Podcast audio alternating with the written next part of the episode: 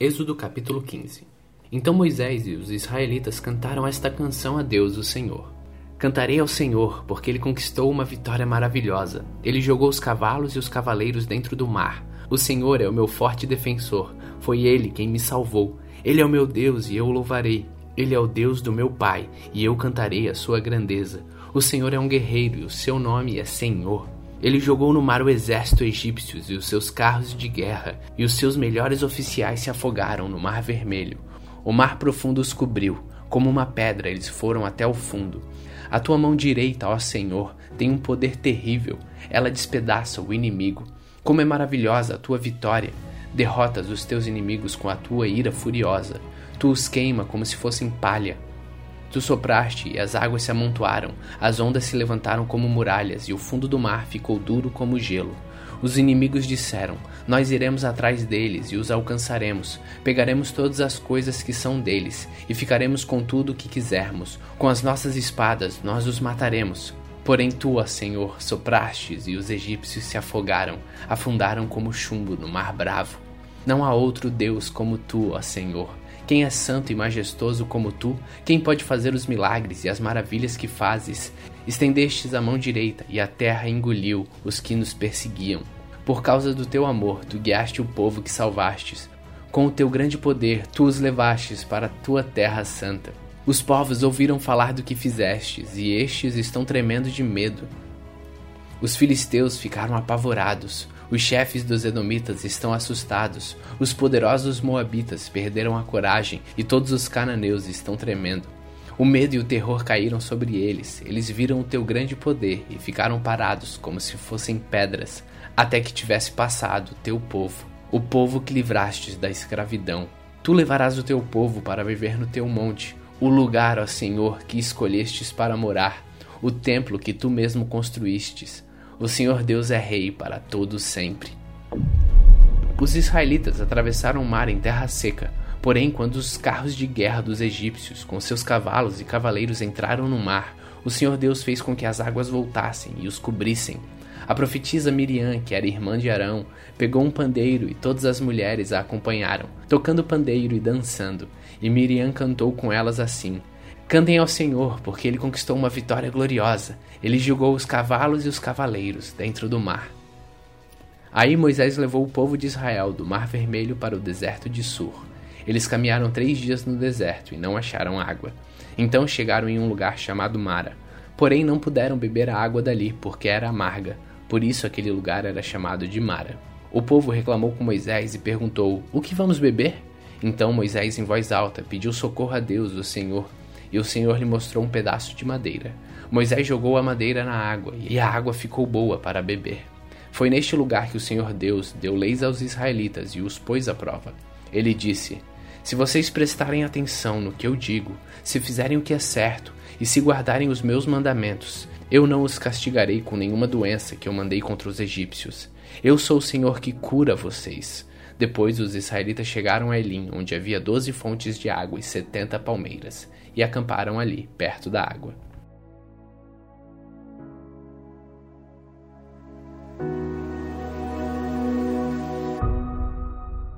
Êxodo capítulo 16 O povo de Israel saiu de Elim e foi para o deserto de Sim, que fica entre Elim e o Monte Sinai. Chegaram ali no dia 15 do segundo mês depois da sua saída do Egito. Ali no deserto, todos eles começaram a reclamar contra Moisés e Arão, dizendo assim: Teria sido melhor que o Senhor tivesse nos matado no Egito. Lá nós podíamos pelo menos nos sentar e comer carne e as outras comidas à vontade. Vocês nos trouxeram para este deserto a fim de matar de fome toda essa multidão. O Senhor Deus disse a Moisés: Agora eu vou fazer chover do céu pão para vocês, e o povo deverá sair, e cada um deverá juntar uma porção que dê para um dia. Assim eu os porei à prova para saber se eles vão obedecer às minhas ordens. No sexto dia deverão juntar e preparar o dobro do que costumam juntar nos outros dias. Então Moisés e Arão disseram ao povo: Hoje à tarde vocês ficarão sabendo que foi o Senhor Deus quem os tirou do Egito. Amanhã de manhã vocês verão a glória do Senhor, pois o Senhor ouviu as reclamações de vocês contra ele. Foi contra ele e não contra nós que vocês reclamaram, pois afinal de contas, quem somos nós? E Moisés continuou: é Deus, o Senhor, quem vai lhes dar carne para comer de tarde e pão à vontade de manhã. pois o Senhor ouviu vocês reclamando contra ele, e as suas reclamações são contra ele, e não contra nós, pois afinal de contas, quem somos nós? Aí Moisés disse a Arão: Diga a todo o povo que venha e fique diante de Deus, o Senhor, pois ele ouviu as reclamações deles. Quando Arão estava falando para todo o povo, eles olharam para o deserto, e de repente a glória do Senhor apareceu numa nuvem. E o Senhor disse a Moisés: Eu tenho ouvido as reclamações dos israelitas. Diga-lhes que hoje à tarde, antes de escurecer, eles comerão carne, e amanhã de manhã comerão pão à vontade. Aí ficarão sabendo que eu, o Senhor, sou o Deus deles. À tarde apareceu um grande bando de codornas. Eram tantas que cobriram o acampamento. E no dia seguinte, de manhã, havia orvalho em volta de todo o acampamento. Quando o orvalho secou por cima da areia do deserto, ficou uma coisa parecida com escamas, fina como a geada no chão. Os israelitas viram aquilo e não sabiam o que era. Então perguntaram uns aos outros: O que é isso? Moisés lhe disse: Isso é o alimento que o Senhor está mandando para vocês comerem. Esta é a ordem que ele deu. Cada um de vocês deverá juntar o que for necessário para comer, de acordo com o número de pessoas que houver na família, dois litros por pessoa. E assim fizeram os israelitas, uns pegaram mais e outros menos. Quando mediram, aconteceu que os que haviam pegado muito não tinham demais, e não faltava nada para os que haviam pegado pouco. Cada um havia pegado exatamente o necessário para comer. Então Moisés lhes disse: Ninguém deverá guardar nada para o dia seguinte. Mas alguns não obedeceram à ordem de Moisés e guardaram uma parte daquele alimento. E no dia seguinte, o que tinha sido guardado estava cheio de bichos e cheirava mal. Aí Moisés ficou muito irritado com eles.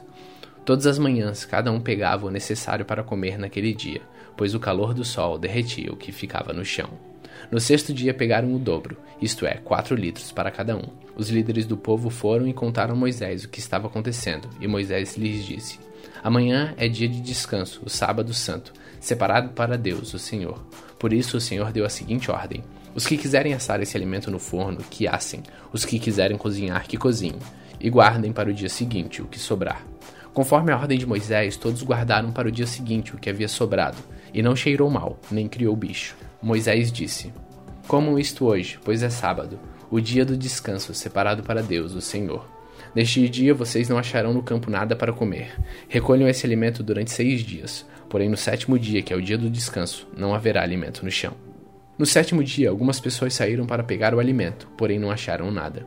Então o Senhor Deus disse a Moisés: Até quando vocês vão desobedecer as minhas ordens e as minhas leis? Lembrem que eu, o Senhor, dei a vocês um dia de descanso, e por isso que no sexto dia eu lhes dei alimento para dois dias. No sétimo dia fiquem todos onde estiverem, ninguém deverá sair de casa.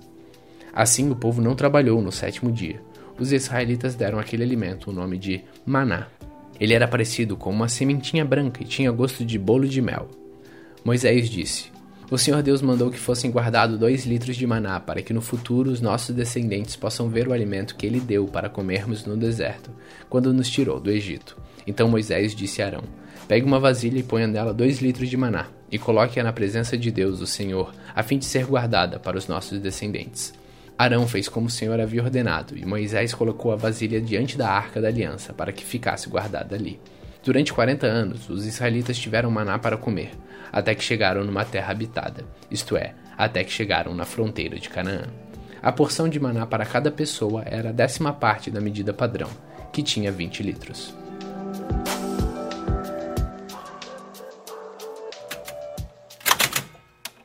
Salmos capítulo 33 Todos vocês que obedecem a Deus, o Senhor, alegrem-se por causa daquilo que ele tem feito Louvem a Deus, todas as pessoas honestas. Toquem lira em louvor ao Senhor. Cantem louvores com acompanhamento de harpas de dez cordas. Cantem a Deus uma nova canção. Toquem harpa e gritem bem alto. As palavras do Senhor são verdadeiras. Tudo que ele faz merece confiança. O Senhor Deus ama tudo o que é certo e justo. A terra está cheia do seu amor. Por meio da sua palavra, o Senhor fez os céus, pela sua ordem, ele criou o sol, a lua e as estrelas. Deus juntou os mares num lugar só e guardou os oceanos em reservatórios. Que toda a terra tema a Deus, o Senhor, que todos os habitantes do mundo o temam, pois ele falou e o mundo foi criado. Ele deu ordem e tudo apareceu. O Senhor acaba com os planos das nações, ele não deixa que eles se realizem. Mas o que o Senhor planeja dura para sempre, as suas decisões permanecem eternamente. Feliz a nação que tem o Senhor como seu Deus, feliz o povo que Deus escolheu para ser dele. O Senhor Deus olha do céu e vê toda a humanidade. Do lugar onde mora, ele observa todos os que vivem na terra. É Deus quem forma a mente deles e quem sabe tudo o que fazem. Nenhum rei vence por ter um exército poderoso, nem os soldados conseguem a vitória por causa da sua força. Não são cavalos de guerra que ganham a batalha, a sua grande força não pode salvar ninguém. É o Senhor Deus quem protege aqueles que o temem, e é Ele quem guarda aqueles que confiam no seu amor. Ele os salva da morte, e nos tempos de fome, Ele os conserva com vida. Nós pomos a nossa esperança em Deus, o Senhor. Ele é a nossa ajuda e o nosso escudo. O nosso coração se alegra por causa do que o Senhor tem feito. Nós confiamos nele, porque ele é santo. Ó Senhor Deus, que o teu amor nos acompanhe, pois nós pomos em ti a nossa esperança.